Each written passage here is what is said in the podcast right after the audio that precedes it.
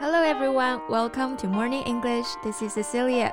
Hi guys, this is Nora. 欢迎大家收听早安英文。 So Nora, what are we going to talk about today? 今天咱们来聊点什么呢？嗯，当然还是聊冬奥会了。啊，感觉最近奥运气氛太过热烈啊，怎么都绕不开这个话题了。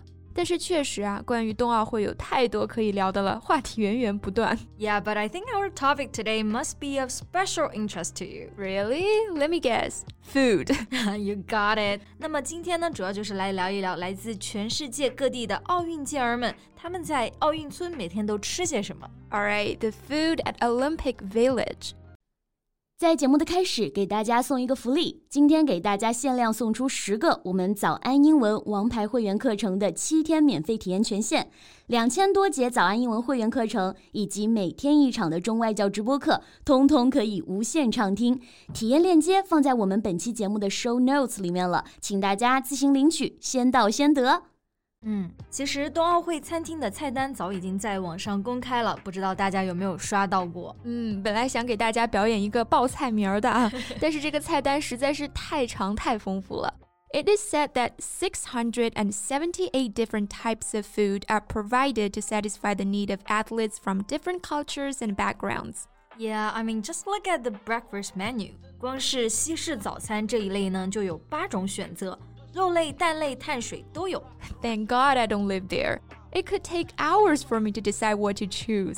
是吃披萨呢，还是发糕呢？煎蛋呢，还是炒蛋呢？嗯，真让你去，估计你紧张的啥都吃不下了，还煎蛋炒蛋呢。不过说到这里啊，大家可以看到菜单上煎蛋的英文是 fried eggs，炒蛋呢则是 scrambled eggs。这个之前啊，我有一个外国朋友，他也一直搞不清楚，他就以为我们中餐凡是往锅里放油再加菜的做法都是炒。其实不是啊，煎蛋 is a whole egg cooked in hot oil, so we use the verb fry，就是油炸、油煎的意思。而炒蛋呢，用的并不是 stir fry 来表示炒这个含义，它用的是专门的这个动词 scramble。scrambled eggs，大家别弄混了。嗯，说回这个冬奥美食啊，其实我们说的不算数啊，得看人家运动员吃的开不开心，满不满意。嗯，那是相当的开心啊，有几位都出圈了，像谷爱凌，还有马耳他的运动员珍妮斯·斯皮泰里，都把包子带到了比赛场地。 Right, this girl from Malta, she is called by the media the most interesting person in the games. In an interview afterward, Spiteri said Chinese food is her favorite, and she has been eating six red bean buns every day. 是的，这个 red bean bun 就是我们的经典的传统美食豆沙包。On the morning of the competition, she was too nervous to swallow any food. So she stuffed some buns in her backpack and one in her pocket.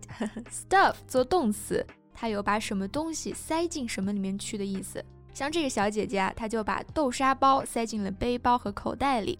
还有呢，就是把一种食物塞进另外一种食物里。没错，比如说火鸡里面塞甜料，嗯哼 stuffed the turkey，还有就是那种填了馅的辣椒，stuffed peppers。嗯，有点类似于我们说的酿这种烹饪方式啊，嗯酿青椒啊，酿苦瓜之类的。Anyway, the girl is so cute. I strongly suggest that she bring more red bean buns when she returns to her home country. 建议啊，走的时候呢，打包一麻袋豆包回家。 Yeah, actually, she missed out on a spot in the final, placing 21st in the qualifier. But she earned herself a great amount of attention, becoming a top trending topic on the Weibo microblogging platform. 嗯，虽然抱憾未能进入总决赛啊，但是却收获了中国民众的喜爱。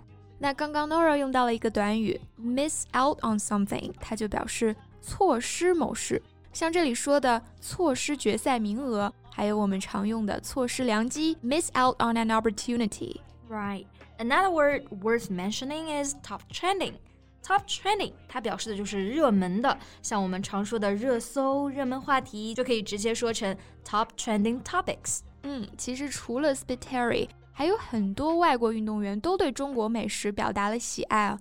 For example, the American athlete Shaun White, a three-time Olympic gold medalist in half pipe snowboarding, has been to four Olympics over the course of his career. But he still seemed impressed with the offerings. Yeah, he got a lot of questions about what he ate and replied, They've got literally everything. 要啥有啥，应有尽有啊。 但是另外一位美国选手 Julia Marino 就比较专一了，弱水三千，只取一瓢饮，人家就爱吃饺子。The snowboard star does not hesitate for a second when she mentions her go-to food. Dumplings，那这个 go to 做形容词呢，我们一般都是修饰人。Go to person or go to guy 就是指那种极其可靠的人，遇到问题就去找他。嗯，但是这里呢，用来形容食物了，其实就类似于我们说的必吃食物，不知道吃什么，吃它准没错。Yeah, according to Julia, she had probably had like 200 dumplings since she came here. Wow, that's a lot of dumplings. 饺子确实好吃啊，但是呢，也推荐小姐姐换换口味。Don't miss out on other delicious food. 嗯，哎，C C，你有没有注意到这届冬奥会的餐厅啊，还有一个特别有意思的现象？嗯，什么现象？就是有很多机器人大厨的加盟。Oh, the robot making the cocktail is the coolest thing I've ever seen. 就有网友留言说。I already know it's very advanced here. Seeing it still amazes me endlessly. 嗯，知道会很先进啊，但是亲眼看到呢，还是很震惊。嗯、那 advanced 在这里呢，做形容词就是表示先进的。I think another advantage of the design is that if there are any complaints about how the drink wasn't made correctly, these baristas and bartenders are literally not going to hear it. 就算你吐槽酒调的不好，调酒师也听不到，是吧？ 那我觉得还是别吐槽他们了。After all, these machines are doing their best in order to stop the spread of the virus, limiting human contact between each other. Yeah, I agree. So, Cici, having looked at so many different foods, which one do you want the most? 嗯，我记得那天看到谷爱凌吃韭菜盒子的视频啊，我当时就特别想立刻马上吃到韭菜盒子。 It looked so delicious when she munched on it. 主要是它嚼得太香了，是吧？嗯、那么 munch 做动词呢，就可以表示大声的咀嚼、用力的咀嚼，特别是那种脆的食物。哎，正好说到这里啊，那就讲一讲韭菜盒子我们要怎么来翻译呢？会不会有人翻译成 leek box 啊？嗯、不过呢，外国人听了肯定会一脸懵啊。其实外媒在报道的时候呢是这么翻译的，叫做 fried dumplings filled with chives and vermicelli noodles。首先啊，万物皆 dumpling，然后呢，馅料它用的是 chives 来表示韭菜，vermicelli noodles 来表示粉条。哎呀，说的我又想吃了。其实像这些中国特有的食物啊，粽子啊、包子之类的。就直接用汉语拼写就可以了。Right. If you worry others might get confused, you can add a short explanation after it. 嗯，那聊了这么多，不光你啊，我都饿了。so what do you want to have for lunch? 啊，那不得来个奥运健儿同款套餐啊！豆沙包、韭菜盒子都得安排上吧？没问题，都给你安排上。那今天的节目就到这里结束了。Thank you so much for listening. This is Cecilia. This is Nora. See you next time. Bye. 今天的节目就到这里了。如果节目还听得不过瘾的话，也欢迎加入我们的早安英文会员。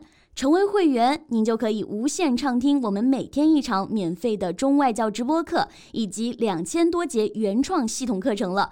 今天我们限量送出十个七天免费试听权限，试听链接放在我们本期节目的 show notes 里了，请大家自行领取，先到先得。